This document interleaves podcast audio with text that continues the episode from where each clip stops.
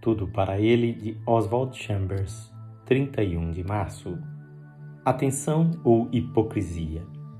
Se alguém vir a seu irmão pecar um pecado que não é para a morte, pedirá, e ele lhe dará a vida para aqueles que não cometem pecado que não é para a morte.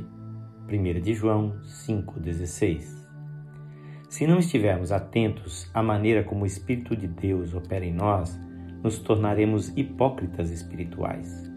Vemos onde outras pessoas estão falhando e transformamos nosso discernimento em crítica em vez de intercessão em favor deles.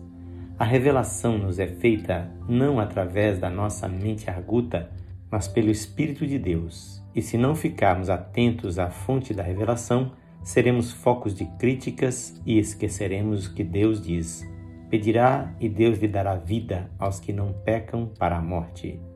Tomemos cuidado para não agirmos como hipócritas, perdendo nosso tempo na tentativa de corrigir os outros quando nós mesmos não adoramos a Deus. Um dos fardos mais sutis que Deus coloca sobre nós, seus filhos, é esse do discernimento relativo a outras pessoas.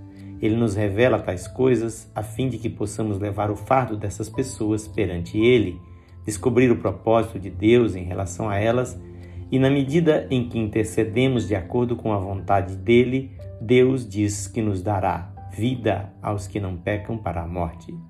Então, não se trata de convencermos a Deus daquilo que queremos, mas de crescermos na comunhão com Ele, até que Ele possa revelar-nos as suas intenções em relação àquele por quem intercedemos. Estará Jesus Cristo vendo o fruto do penoso trabalho de sua alma em nós?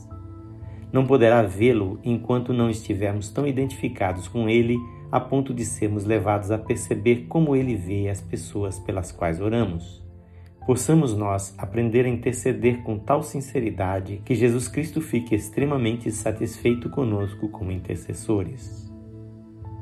Esta leitura é feita por seu amigo Pastor Edson Grando que o Senhor Jesus lhe conceda discernimento espiritual e alegria na intercessão.